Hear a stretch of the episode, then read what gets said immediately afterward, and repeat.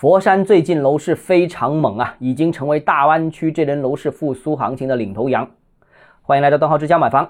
从二月份的成交量看，佛山创出了一手房八千五百套的过去十年来的二月份的成交记录，非常厉害啊！如果再加上同时复苏的二手房市场，那佛山二月份总共成交了接近一万二千套房子。而佛山的升温尤其明显的是临广板块，就包括丽水了、大荔、桂城、北窖、陈村等等，那多个楼盘的成交量是大涨，客户到访也是增加了百分之两百到三百，价格也有明显的抬头趋势。另外，佛山的高端物业单价超八万、十万的，现在已经不止一个楼盘了，不是所谓的有价无市。而且到访的客户、买房的客户都在不断增加当中。由于彻底不限购啊，所以佛山本地的改善、多改等等需求都是全面释放。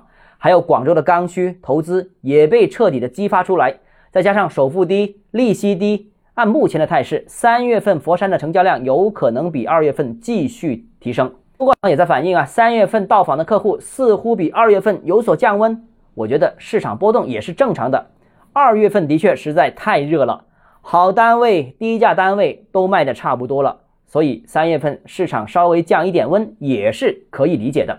不过市场大势已经成型，佛山楼市今年大概率会领衔整个大湾区各个城市。如果本来就有在佛山置业计划的朋友，可能要抓紧了。好了，今天节目到这里。如果你个人购房有其他疑问想跟我交流的话，欢迎私信我或者添加我个人微信，账号是加买房六个字拼音首字母小写这个微信号 d h e z j m f。想提高财富管理认知，请关注我。也欢迎评论、点赞、转发。